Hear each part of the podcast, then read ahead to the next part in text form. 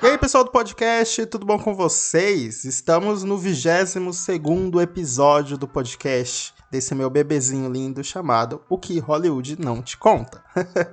e dessa vez eu vou falar sobre um assunto aí bastante polêmico e que muita gente não conhece ainda. E esse episódio é justamente para você ficar aí a par desse assunto que é muito relevante em Hollywood até hoje que é o caso do Woody Allen. Recentemente, o Woody Allen concedeu uma entrevista ao Pedro Bial e essa entrevista passou na Globo. E eles tiveram uma conversa bastante interessante sobre como é estar envelhecendo, né? Como que o Woody Allen está lidando com a pandemia, com a quarentena e tudo mais. Ele fala também das suas obras e, claro, dos casos polêmicos envolvendo assédio e pedofilia. E foi aí que eu tive a ideia de fazer um episódio aqui no podcast sobre né, um dos temas que mais chocaram Hollywood dos últimos anos. Eu já fiz alguns outros episódios sobre outros diretores polêmicos aqui no, no podcast, dentre eles o Roman Polanski e o Lars von Trier, só você procurar aí nos episódios anteriores que vai estar.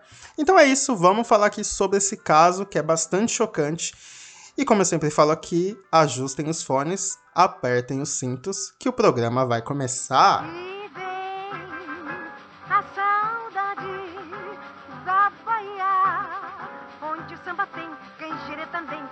Batucada. Essa polêmica envolvendo Woody Allen está no ar desde os anos 90, mas ela ganhou notoriedade com o movimento Me Too que aconteceu alguns anos atrás. E esse movimento acabou expondo vários casos de assédio contra atrizes em Hollywood e, né, esse caso do Woody Allen acabou ganhando mais força. Mas primeiro vamos entender quem é o Woody Allen, né? Muita gente não conhece, muita gente obviamente não sabe quem ele é. Então vamos lá. Woody Allen é um ator, diretor e roteirista nova-iorquino que faz filmes desde a década de 60. Hoje ele é considerado um dos cineastas mais importantes da sua geração e tem filmes extremamente icônicos e famosos como Noivo Neurótico, Noiva Nervosa, Manhattan e Meia-Noite em Paris e muitos outros. Ele ganhou ali uma figura de um cara que não era bonito, um cara meio nerd, meio atrapalhado, desengonçado, e ele transmitia muito isso nos seus filmes, algo que deixava ali ele um pouco caricato, um pouco cômico, engraçado, e foi uma coisa nova que surgiu ali em Hollywood na época. E claro que o modo como ele fazia filme era um humor mais inteligente, mais sofisticado e tudo mais, e isso acabou destacando bastante ele na sua carreira. Woody Allen. I love what you're wearing. Oh, you do? Yeah. Oh, well, it's uh, this is a uh, this tie is a present from Grammy Hall. Who? Grammy? Grammy Hall? Yeah, my Grammy. You, what are you kidding? What you do? Grow up in a Norman Rockwell painting? E nos anos 80, Woody Allen acaba conhecendo uma personagem que é fundamental para essa história, que é a Mia Farrow. Para quem não sabe, a Mia Farrow é uma atriz que ficou muito famosa pelo filme O Bebê de Rosemary. E caso você não saiba, eu já fiz aqui um episódio só contando sobre esse filme e essa atriz também. Eu falo muito sobre ela lá naquele episódio, para vocês verem como tudo está conectado. Então, se você quiser saber um pouco mais, só ir lá no episódio do Bebê de Rosemary. Mas enfim, essa atriz, além de ficar muito famosa por esse filme, ela também foi casada com o Frank Sinatra, né, que é um dos maiores cantores aí dos Estados Unidos. E a Mia, ela sempre teve o sonho de ter muitos filhos e de adotar muitos filhos, e ela fazia isso conforme ela ia se relacionando com as pessoas. O casamento dela com Frank Sinatra não durou muito, durou dois anos, mas ali ela já conseguiu é, constituir uma família, já conseguiu ter filhos, e ela foi, foi, foi tendo, foi criando, sabe? Foi tendo vários filhos, e ao todo ela teve 15 filhos. Gente, olha que doiteira. Mas enfim, em um determinado momento ali nos anos 80, ela acaba conhecendo o diretor Woody Allen, do qual ela a, começa a gostar dele, eles começam a se envolver e ele se apaixona perdidamente por ela.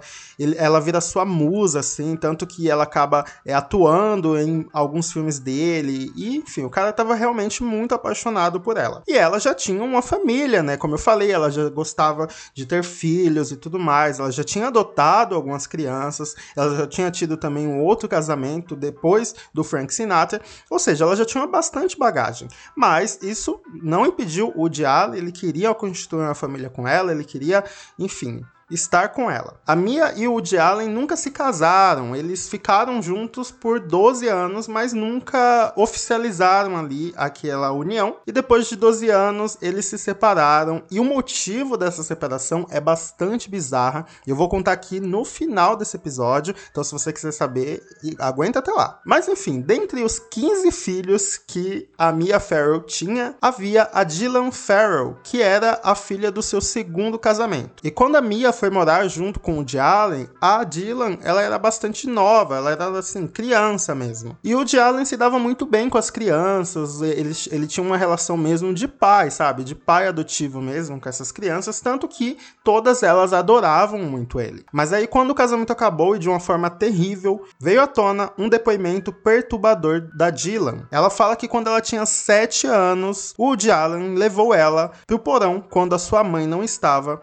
e tocou em suas partes íntimas. Ela diz que não se lembrava muito bem de todos os detalhes que aconteceram ali naquele momento, mas ela tinha cena muito clara de ele tocando nas partes íntimas dela. E quando a Dylan falou para sua mãe, logo quando acabou o casamento, a Mia ficou horrorizada e levou esse caso para a justiça em 1992. E o motivo do término já repercutiu bastante, mas ficou ainda pior quando esse caso né, de pedofilia veio à tona. Woody Allen, obviamente, negou todas as acusações e, na época, né, fizeram vários exames na menina para ver se ela tinha sofrido algum abuso e tudo mais, mas eles acabaram não encontrando nada. Porém, apesar de Woody Allen negar todas as informações, ele era bastante incoerente em seus depoimentos, porque ele acabava se enrolando ali nos detalhes que ele dava. Por exemplo, ele falava que ele nunca tinha ido pro porão, mas depois encontraram alguns fios de cabelo dele lá no porão. E aí ele começou a falar que ele chegou aí uma ou duas vezes, ou seja, ele ia se contradizendo todo. Algumas babás também deram um depoimento e alegavam que naquele mesmo dia a Dylan e o Woody Allen sumiram por exatamente 20 minutos. Fora que uma das babás também começou a perceber que ele ficava muito obcecado por ela, olhando para ela fixamente, principalmente quando ela estava distraída, quando ela estava assistindo televisão e tudo mais e que ele não tirava os olhos dela por muito tempo. Só que aí, infelizmente, o juiz concluiu que aquelas acusações não eram conclusivas o suficiente e decidiu fechar o caso. Isso também muito pelo fato de todo esse processo estar afetando a cabeça da Dylan, que na época era uma criança. A Mia, né, que é a mãe dela, também decidiu encerrar o caso porque aquilo tudo estava traumatizando a sua filha. E depois de um ano, Woody Allen ainda tentou conseguir a custódia da Dylan mas ele acabou sendo recusado, ou seja, completamente sem noção. E aí, depois de muitos anos, com 32 anos, a Dylan dá sua primeira entrevista para a TV em um depoimento muito emocionante. Only on CBS this morning, Dylan Farrow is speaking for the very first time on TV about her sexual assault allegations against her adoptive father, actor and director Woody Allen. Ela está muito emocionada na entrevista e ela fala que ela não guarda mágoas do seu pai adotivo e que ainda considera como se fosse um herói mas ela entende o quão grave foi aquilo e como aquilo a afetou. I loved my father. I respected him. He was my hero. And that doesn't obviously take away from what he did. Na entrevista ela diz o seguinte: "Como uma garota de 7 anos, eu diria que ele tocou nas minhas partes íntimas." O que inclusive eu disse. Como uma mulher de 32 anos, hoje, eu digo que ele tocou nos meus lábios vaginais e na minha vulva. Ou seja, um depoimento extremamente forte de uma pessoa que sofreu realmente um trauma ali muito grande quando ela era criança. Enfim, a entrevista é realmente muito emocionante, muito muito tocante, de verdade. Are you crying because of what he said or seeing him? What is upsetting you? He's lying and he's been lying for so long. And it is difficult for me to see him and to hear his voice. E o Woody Allen nunca foi preso por tudo isso que aconteceu, mas o seu caso repudia muita gente da indústria até hoje, e a carreira dele nunca mais foi a mesma. Muitas das pessoas de Hollywood se afastaram dele e recusaram-se a trabalhar com ele, principalmente depois do movimento Me Too. Como eu falei, esse movimento foi fundamental para que esse assunto viesse à tona, porque foi um assunto que aconteceu lá em 92, muita gente começou a esquecer disso. Mas felizmente isso veio à tona e as pessoas relembraram nessa coisa absurda e horrível que ele fez. Tanto que em seu último filme, em 2018, chamado Um Dia de Chuva em Nova York, os atores decidiram doar todo o dinheiro que eles ganharam no filme para o movimento Me Too. Dentre esses atores estavam o Timothée Chalamet e a Selena Gomez. E o Woody Allen até hoje nega todas essas acusações de assédio, de pedofilia, e ele diz que é extremamente injustiçado. Tanto que ele fala isso até hoje, né? Ele deu essa entrevista ao Pedro Bial recentemente e ele fala né, em como as pessoas foram injustas com ele e tudo mais, enfim, uma palhaçada que só. Suddenly, on visitation, pick this moment in my life to become a child molester. It's just It's just incredible. I could, if I wanted to be a child molester, I had many opportunities in the past. E ele até saiu em defesa do Harvey Weinstein, que é um dos produtores chefões aí de Hollywood, que foi acusado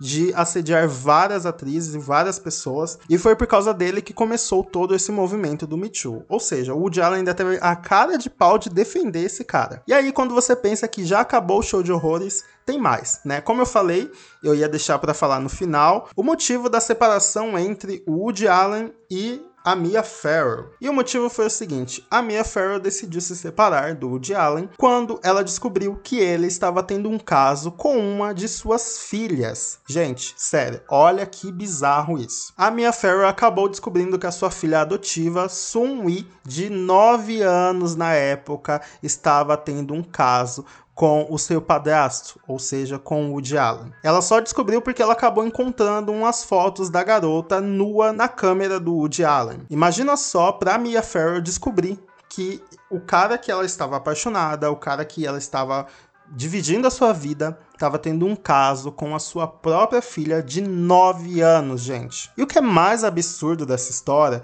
foi que depois que eles se separaram, a Sun-Wi, né, de apenas 9 anos, foi morar com o Woody Allen. Gente, ela foi ter uma vida de casada com ele. E depois de algum tempo, ela se casou com ele e eles estão juntos até hoje.